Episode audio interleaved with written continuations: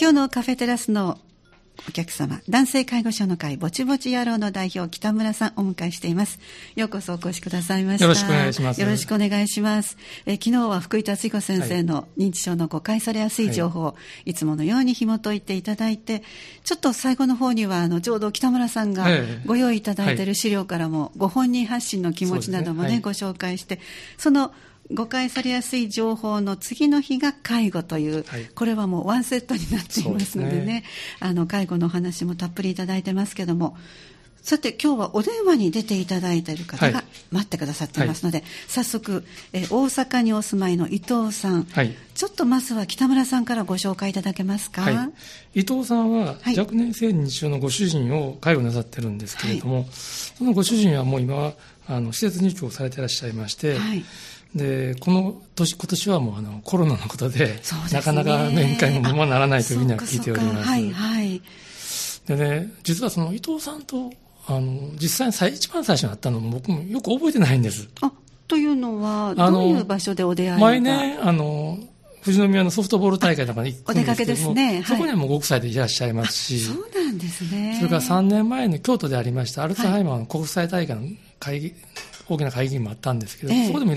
お会いしたこともあるので、これが一番最初がよくわからない。あっちら行ってもこちら行ってもよく会うと。そんな感じで、はい。はい、で、文学さんともちょっとつながりがあるという話聞いたんで、じゃあぜひとも、じゃあ電話で出てくださいよという話しました。ええあ、そうなんで先日ね、その、認知症関連のオンラインミーティングに参加していたら、はい、この伊藤さんも参加してらっしゃったんです。はい、で僕の方から、あの介、介護する家族が元気にならない、笑顔にならないと、ご本人も元気にならないよっていう話をしてたんですよ。はい、そうすると伊藤さんが、うんうんうんうんと、うなずいてらっしゃるのがすごいこう、あやっぱり同じ思いを持ってはるんやなというのは感じました。まあ、そんなきっかけがあるので、ぜひともちょっと門垣さんとお話ししてもらいたいなと思って今日お声そうですね。はい。はい。じゃあ早速お待たせしました、伊藤さん。はい。よろしくお願いします。よろしくお願いいたします。よろしくお願いします。あの、つないでいただいた北村さんから、まあ、ご縁が、あの、私とっていうことは、実は私が、あの、結婚式の司会をさせていただいたんですよね。はい。そうですよね、何年前になりますかね。もう21年ぐらい前になります。えー、はい、えー、出会いはどういう形でしたか、ご主人との。あえーと、同じ会社のテニスサークルだであったんですけども、テニスサークル、はい、えーと、神戸と大阪にそれぞれ、はい、あの、うん、勤めていました。えーそしてそのご主人と出会って、ゴールインの時にちょうど私がさせていただいて、はい、でその後の、えー、ご家族のこうお子さん方はそれぞれ何年ずつぐらいにお生まれになったんですか、えーと、結婚したのが平成10年10月10日に、はい、あの神戸の舞妓ビラで結婚したんですけれども、はいはい、えーと、その翌年に長男が生まれまして、えー、3年後にあの長女が生まれています。いやそうなんですね。はい、そして、まあ、あの今日はそのご病気のお話ということになるので、あ,、はい、あのご主人のそのあれちょっと様子がっていうのは。どんなことから感じられたんですか？そうですね、えーとまあ、主人はあの車の運転がすごく上手で、はいはい、えーと、富山まででもあの、チューリップ見たいって言ったら日帰りでドライブに行っちゃうぐらい、えー、運転が本当に上手で。はい、で結婚してからも、まあ、単身赴任して、あの東京に行ってたんですけども、毎週末あの子供と会いたいので帰ってくるとかあの本当にあの行動力のあるパパだったんです。えー、であの運転が上手で、まあ、道もばっちり分かってたはずなんですけども、はい、ある時あの関西道路地図っていうあの地図詳しい地図がありまして、はい。えー、そのコピーをすごく大事そうに持ってたんですね。はい、でこれすごくようあの詳しく載ってていいよって私に見せたんで、ええ、なんで関西あの大阪出身のパパがそんな地図を持ってるのかなって不思議に思ったんです。えでそれからあとあのよく探し物をしょっちゅうしてたりとか、あの定期とかあの鍵とか眼鏡とかなんですけど、しょっちゅうあの探してて、なくさないんですけども、置いた場所がわからなくなるみたいなんですね。はい、でもそれはねよくあることですよね。まあ、よくあることなんですね。はい、でそれと、まあ、同じ話をよくする、あこれまた聞いたわっていうこととか、でまあ、仕事がちょっとしんどそうだなっていうふうに見えたんですね。でちょっとお仕事手伝おうかって言って書類を見た時に、はい、すごい簡単な入力ミスとかがいっぱいあって最初はちょっとあの、まあ、働き盛りの年代なので、うん、ちょっとうつとか、まあね、そういういろんなことは可能性はあるなと思いました、えー、えっと、ご主人がおいくつぐらいの時ですか？その時49歳です。本当そうですね。働き盛りで、はい、なかなかちょっと体力的にもきついのかなと思ってらしたそういう変化があって、ね、はい、そこからあれ？っていうふうにもう少しこういろんなこうクエスチョンマークが出たのはどんなきっかけがあったんですか？あの、まあ、決定的だったのが、まあ、毎年家族旅行に行ってたんですけども、えー、あのディズニーランドに行ってたんですね、はいえー、でディズニーその日 C であの、うん、遊んでたんですけども、はい、ちょっとあの別々に行動して待ち合わせしようっていうことになって、はい、で夕方待ち合わせしたんですけども、えー、待ち合わせ場所にパパがいなくて、はい、でまあ、電話をかけたんですけど、えー、どうも話が合わなくて今どこにいるのって言ったら、あのお城が見えるって言うんですね、えー、でお城はランドにしかないんですよね。で、私たちその日は C にいたんですけども、どう見てもランドにいるような感じなんですね。うん、でまあ、私と子供たちはこっちに C にいるんですけど、うん、どうも主人がランドにいるような感じなので、えー、もうあのそこで待っててねそっちまで行くからって言って、はいはい、あのランドまで行ったらランドにいたんですけども、そこに行く理由がわからないですよね、えー、なんでそこんなところに行ってたのかって。はいはい。でまあ、ちょっと本人に聞いても、なんで行ったかわからないって言うんです。ちょっとそれはおかしいなと思って、まあ、そんなこととかその道のこととか、でまあ、探し物のこととか。いろんなことが重なってきて、はい、はい、でちょっとあのかかりつけの先生に、うん、あのそんな話をしたところ、うん、あの治る認知症って言われてる正常圧水頭症ってい。う病気があるんですけども、まあ、それかもしれないので、それだと認知症みたいな症状が出るので、えー、あのそれをちょっと調べてみませんかって言ってくださったんです。それでちょっと調べることになりました。うん、はい。そして、はい、調べていただいた結果は、はい、はい、結果、えーまあ、あのそれまでに健康番組とかをよく見て、あのもし自分自分が余命,、余命何と何年みたいな病気になった時に知らせてほしいかどうかっていう話をよくしてたので、でもよくお二人いろんなお話されるんですね、うん、いいですね。いつもよく喋ってる夫婦だったので、はい。えー、あのまあ、この認知症かどうかの診断も、うん、あの一緒に聞こうっていうことで2人で行って、えーはい、で結果もまあ2人で聞きました。はい。はいで、まあ、2人ともそれぞれが落ち込んで頭は真っ白であの言葉は出なかったですね。でも日本で一番不幸な家族と思いました自分で。皆さんねやっぱりこの診断をされた時はそういう気持ちになるっていうのは今までのスタジオにもお越しいただいたご本人さんからほとんどの方がおっしゃいますけども先生からのその後のフォローっていうのは何かあったんですか？そうなんですよ。なんか私たちにしたら、はい、あのこんな40代で一大事って思ってるじゃないですか、でもあの先生の対応は、うん、まあ、アルツハイマーって、まあ、よくある病気ですし、うん、あの治療はお薬のみですって言われたんです、うん、でもその一言がすごく私は寂しくって、なんかもう何かしたいってどうしたらいいのって思ってるのにそうですよね。お薬だけですねってすごいあっさりした返事しか返ってこなかったんですよ。それもさらにショックでしたね。そうですね、はい例えばそこに本当寄り添っていただけるあのじゃあちょっと今から一緒にどんな方法があるかいろいろ考えていきましょうっていうなんかこうこの先に進んでいく一つのヒントでもいただけたらちょっと違ったかもしれませんね。そうですね。全然違うと思います。で結局そうするとそういうままフォローがない形で、はい、あのお家に帰られて、はい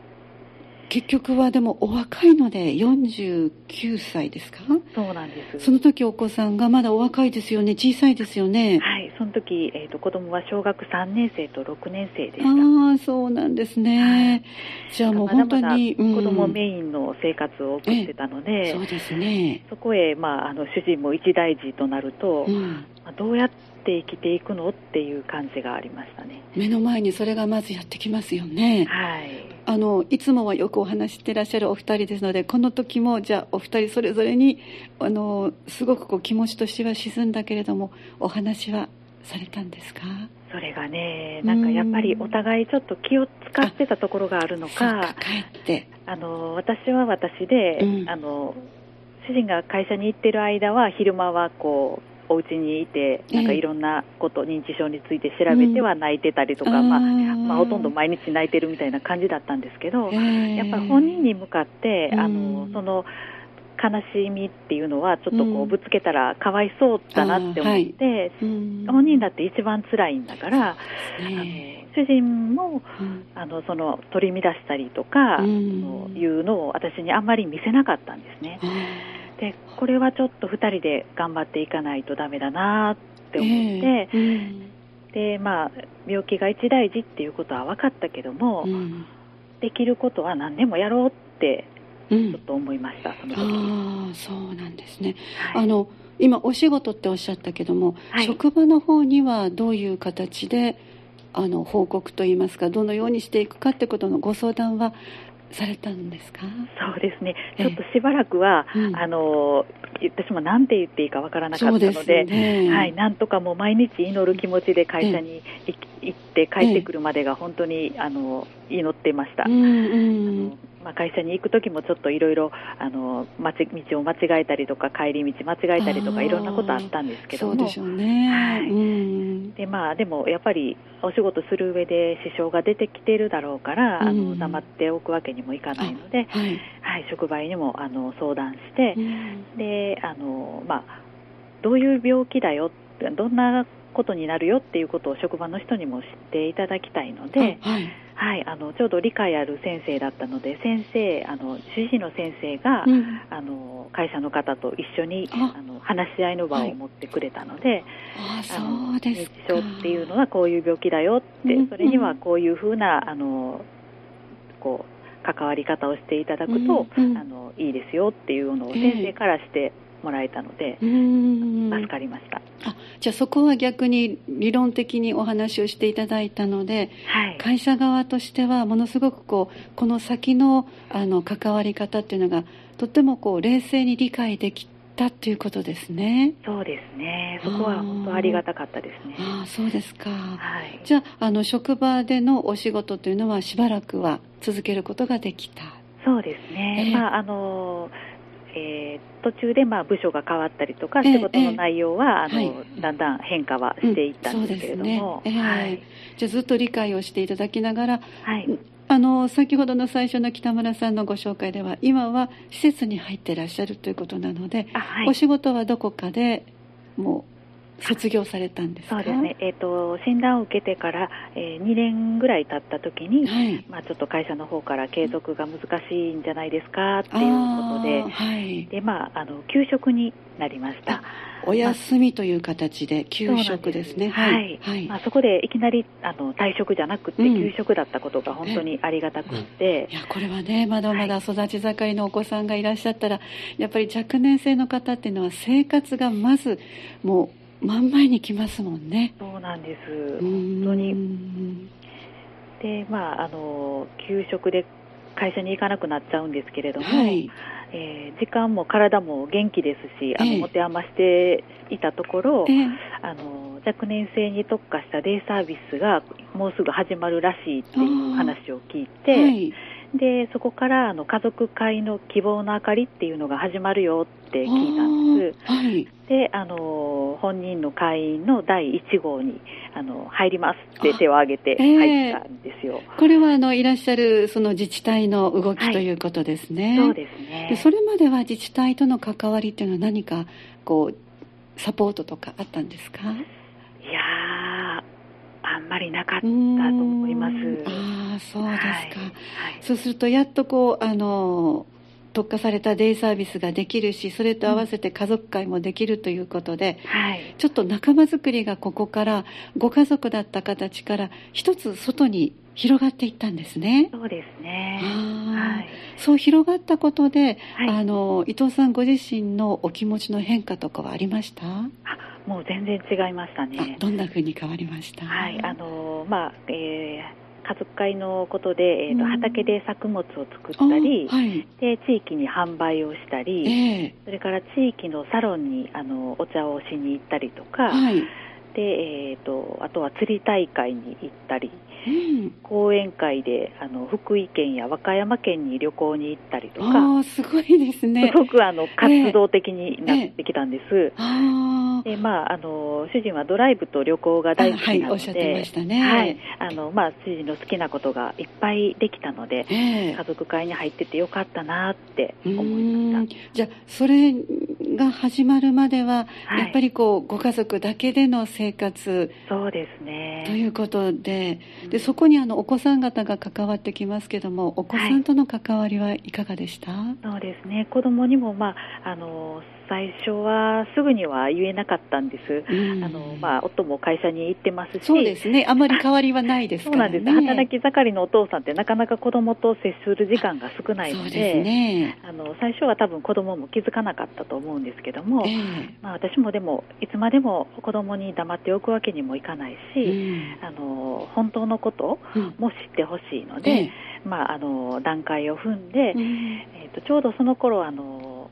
芦田愛菜ちゃんと豊川悦司さんの,、はい。あのビューティフルレインっていうテレビのドラマがやってたんですけども、それが若年性認知症のドラマだったのであの、まあ、そのドラマをちょっときっかけに、あのうちのパパはこの病気だよって、であのまあ、今は全然元気だけども、うん、あのまあ、進む病気であるから、うん、後悔しないようにパパに優しくしてねっていうことは話しました。その時が、えっ、ー、と、上のお子さんが小学校6年生。そうですね。で、下が3年生なので、まあ、どれだけ分かってくれたかなっていうのはあるんですけども、えー、どんな、こう、言葉が、と言いますか、こう逆にお父様との関わりに変化とか何かありました？お気づきになったことなど。その時ね、えー、すぐにはあの感じなかったんですけども、えー、まあ、でもあの子供の方がかえって自然体で接してくれてたので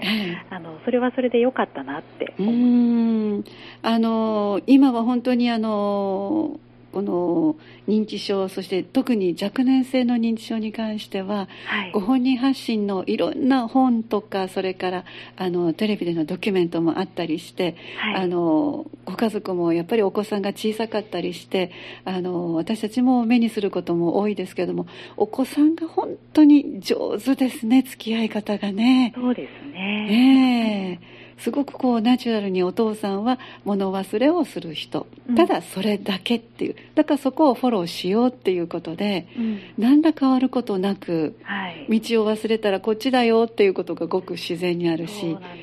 ねえ迷って帰ってこなかった。お父さん迷ってるみたいだから迎えに行ってくるっていうなんかそういうあのドキュメントもちょっと拝見したんですけども、はいはい、ね、やっぱりじゃあお子さんはごくごく当たり前のお父様の苦手な部分を普通にこうフォローしていかれるという。そうですね。なんかある時あの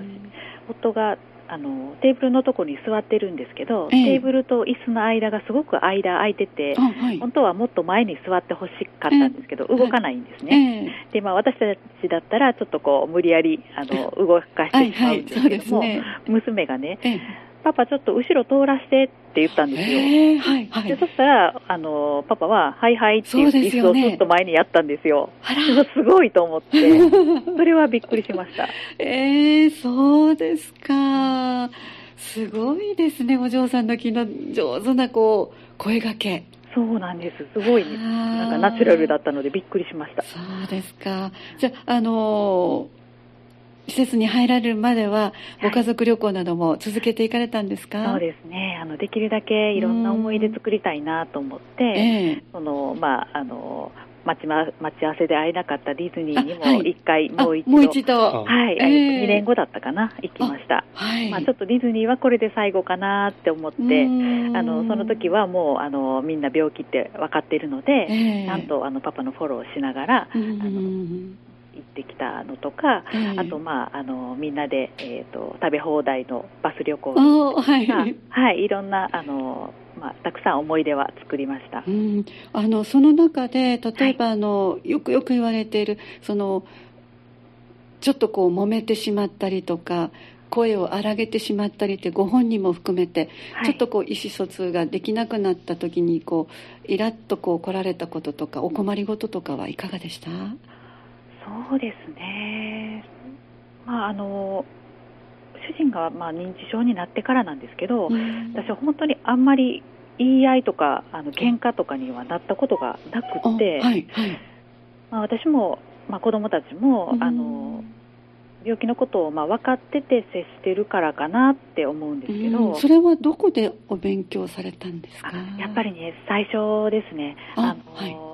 診断を受けた時に、すごい不安だらけだったんですね。そうです。当然ですよね。やっぱりわからないっていうことが不安を増長させるので、まずはその認知症っていうものをどんなものかっていうのを知りたくて、あのいろんな講演会に顔を出したりとか積極的に、まあ、はいもういっぱい調べました。で、まあ、主人が仕事に行ってる間に、あのホームヘルパーの講座を受けたりしてあのやっぱり介護っていうものが私の周りに全くないので、うん、まだお若かったですからね。ですね、えー、あの友達はもちろんですけど、えー、うちの両親も介護経験がないので誰にも相談ができないんですね。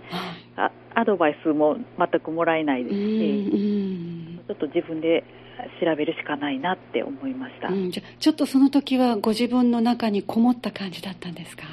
そうですね。まあでもあのいろんなところに行くことで、うん、あのだんだんその認知症に対してのこう、うん。気持ちが広がっていったので、えー、あのそれは良かったなって思います、うん、その調べられた中で、はい、あのご自分の中にこう光が見えた瞬間とか、はい、あこうすればいいのねとこうなんかこう納得したというか落ち着いた事柄っていうのはありました？うんそうですね。えっと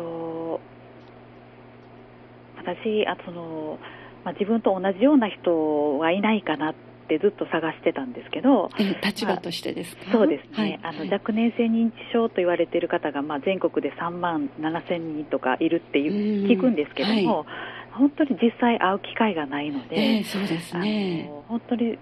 あの同じように診断を受けてもちゃんと生活してるよって笑顔でいるよっていう方に会いたかったんですね。あはいはい、はい、で、えーまあ、あの2014年から、はい、あの静岡県の富士宮市っていうところで、はい、あの D シリーズっていうソフトボール大会があるんですけども、あの伺っております。北村さんも時々参加されてるのでそうなんです、それがその、まあ、第1回からあの参加させていただいて、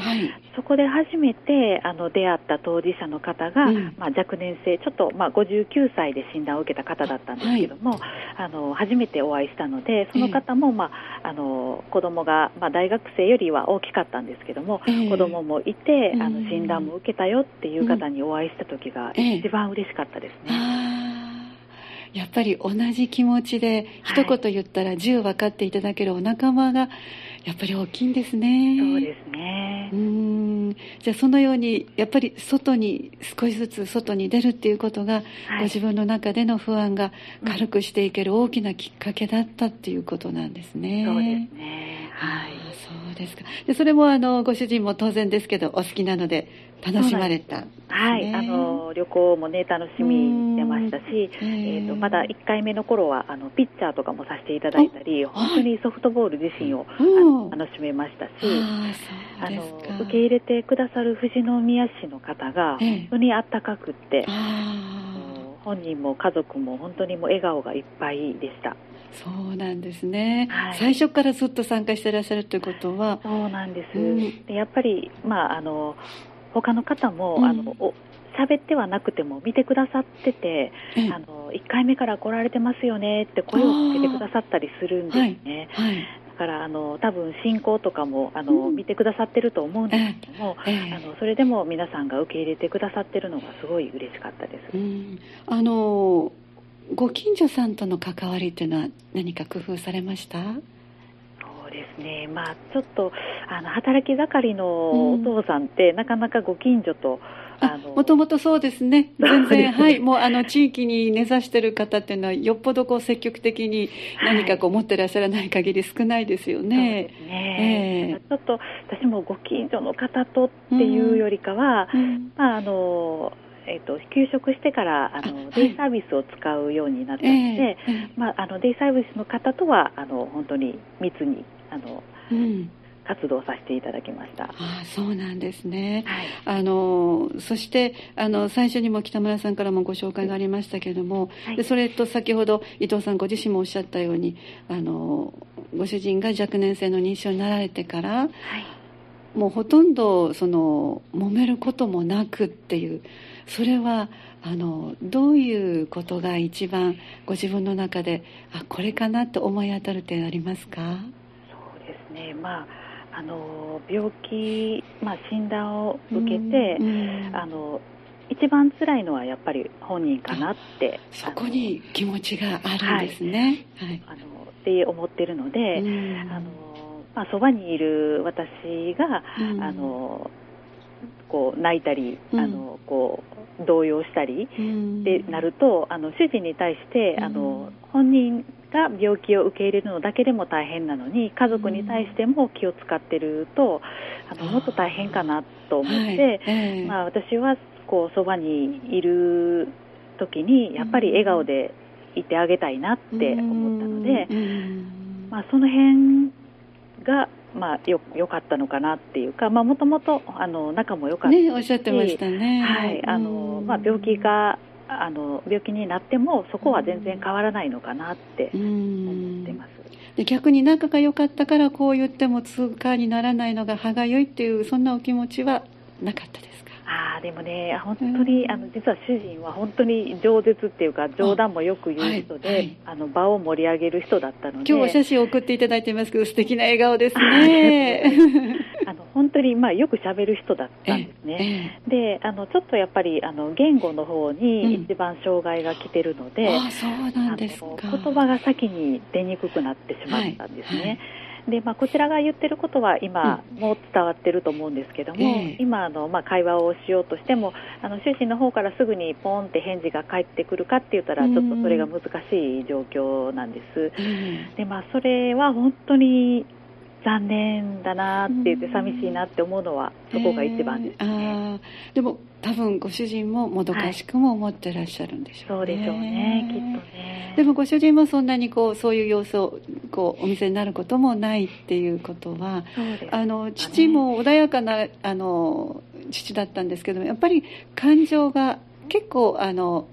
普段よりも嬉しいことも悲しいことも、割とこう敏感に反応が出たんですね。あそうなんです、ね、そのあたりは特にご主人はなかったですか？そうですね。あのやっぱりあの笑顔と、うん、あの目の表情は、うん、あの、はい、本当にこうこっちに伝わるので、えー、まあ、言葉でうまくは言えないけれども、あの表情であの私にはまあ伝わってるかなって思います、はい、もう安心しきってらっしゃるんですよね。そうですね。えー、あとあの子供を見る目はあ、のやっぱりお父さんですね。えー、あの子供があの会いに行った時なんかはあの。まあ、よしよしみたいな顔をしてますね、やっぱり。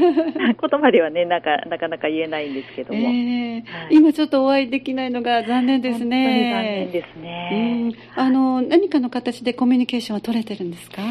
今ね、やっとオンライン面会が始まったところです、ねはいはい、あ面会がオンラインで。はい。じゃあ、久々に会われて。はい。喜んでらしたんじゃないですか？そうですね、ちょっとね、そのまあ、小さい画面ですので、あのなかなかその画面をしっかり見て見てあの目があってっていうところまで難しいんですけども、はい、あのこちらの声かけに、あのすごく反応してあの画面をこうツンツン叩いてくれてるので、うん。あのあ十分伝わってるなとは思っています。あの施設に入ることになったきっかけっていうのは、ちょっとよかったらお話しいただけますか？そうですね、えーと2016年だったかなあの、まあ、夫が会社を退職したので、はい。はい、まあ、退職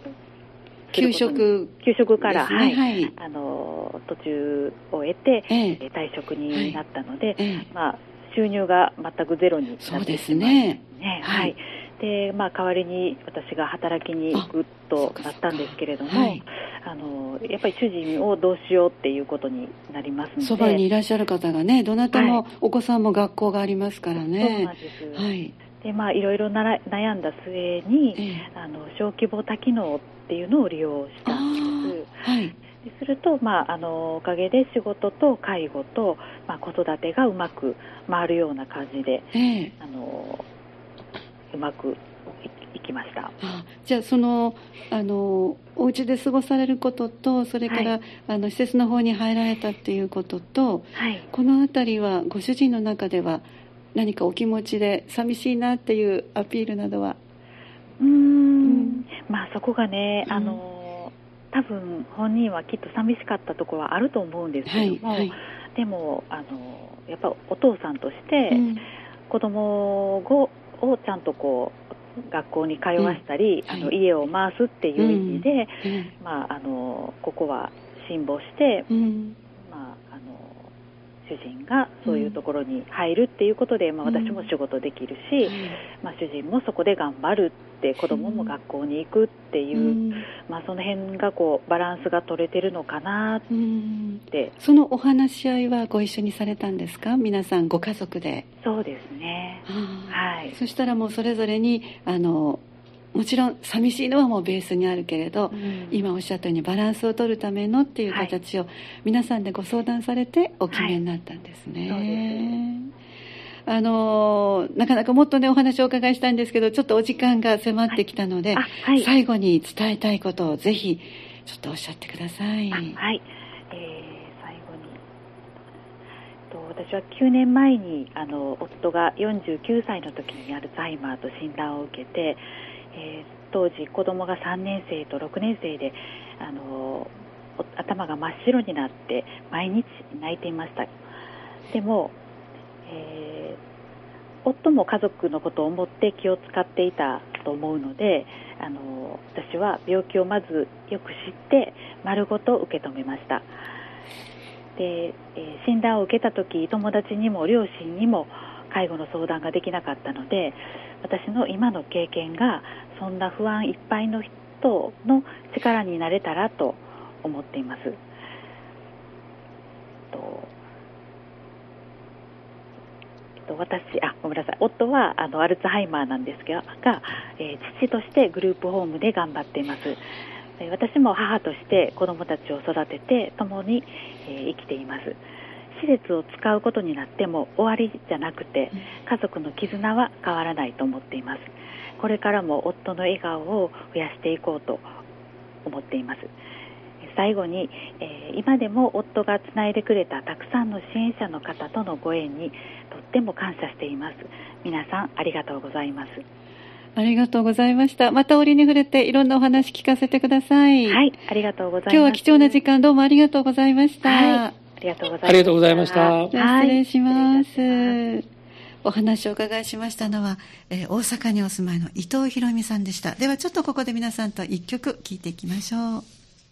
えー、北村さん、はい。まあ、今日は介護のお話ということで、はい、実際にずっとしてらっしゃるその、ね、ご主人との、はい、えー、出会いからそしてそのあれっていうクエスチョンマークそして会社との、はい、でまた今現在はあの子供さんそして、えー、お仕事それからご主人の病状そういうバランスを考えて現在はあの施設に入ってらっしゃるというお話を伺いしましたけどもやっぱりこの伊藤さんが最初に最後にも皆さんにお伝えになった時に本当に泣いて暮らしたっていう、はい、まあ、その話を聞いた後の立ち直りがすごく素晴らしいですね。あの、お仲間がやっぱり、はい、そうですね。現在はなんか京都の花園大学の学生さんにも何年間かずっと続けてこの経験をお話してらっしゃる。はいはい、ご自身が一番困られ、困、困られたから。これが一番説得力ありますからね。そうなんですよね。だからご本人がどんな気持ち家族がどんな気持ち、はい、それを支える皆さんにはこういうところにこうあのかゆいところに手を伸ばしてほしいとかそういうお気持ちをきっと訴えてらっしゃるんだと思うんですけど、ね。はい、私も大学でちょっとだけ特別語やったことありますけどそうでしたね。二十歳ぐらいの子供、はい、人たちにどれだけ分かるかなと思ったけれども、アンケート見たら、はい、本当によくつ掴んでくれてますね。ああやっぱりね、あの一般的な講座っていうよりもやっぱりそういう医療関係を目指してらっしゃる方とか、ね、介護を目指してらっしゃる方とか介護が看護だと思いますから、ね、そうですね、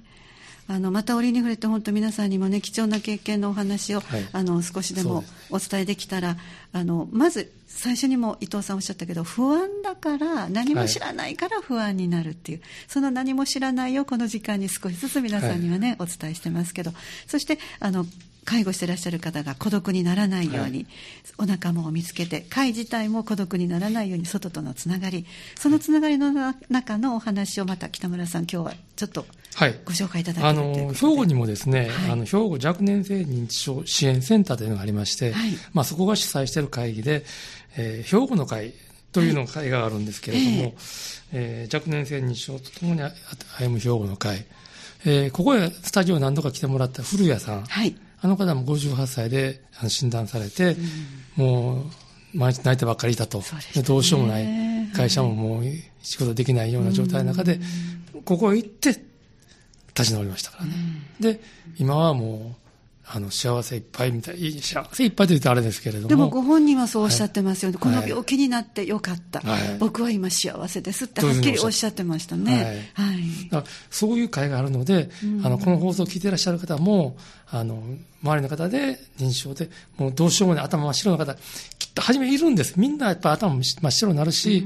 うん、もう、調べたらろくなこと書いてないですし、泣くしかないんですよね、うん、いい本もあるけれども、それに出会うまでにはいろんな違うことを書いてる、絶望してしまうようなことを書いてる本もあるのも事実ですね。はい、だから、ぜひともこういうところでつながってほしいですね。ね、いいところにそうですね。はい、まずはやっぱり、一番最初、もう手時間とか地域包括支援センターだと思いますし、はい、そこへつながれば必ずどっかへつながりますから。地域包括支援センター、難しい言葉で、なかなかあの病気になって初めて、はい、あの気がつく、はい、あの行政が作ってらっしゃる、神戸の方は安心健やかセンターの名前なんですけど、わかりやすい。神戸市は。はい、普通は大体、一般の市では地域包括支援センターという名前でやってますから、そこへつながってもらえれば、何かつながる。脈あると思います。だからぜひお医者さんのね、お話の時にそういう言葉もちょっとつけてほしいですね。そうですね。だから、あの、古谷さんもお医者さんからこのセンターを、これがあるから行ってみたらどうってちらっと言われてなるほど。ちらっと言うぐらいだったそうですけど、はい。はい、それがでも大きな大きな転換期になりました。行くか行かないで大きな違いでしたから。そうですね。はい、ありがとうございます。そして男性介護者の会もずっと活動されてますので、はい、そのお誘いお願いします。えー、私たちの男性介護者の会ぼちぼち野郎は毎月第4土曜日の朝10時から13時までやってます。えー、途中から参加されてもいただいても結構ですし、途中で退席というのも構いません。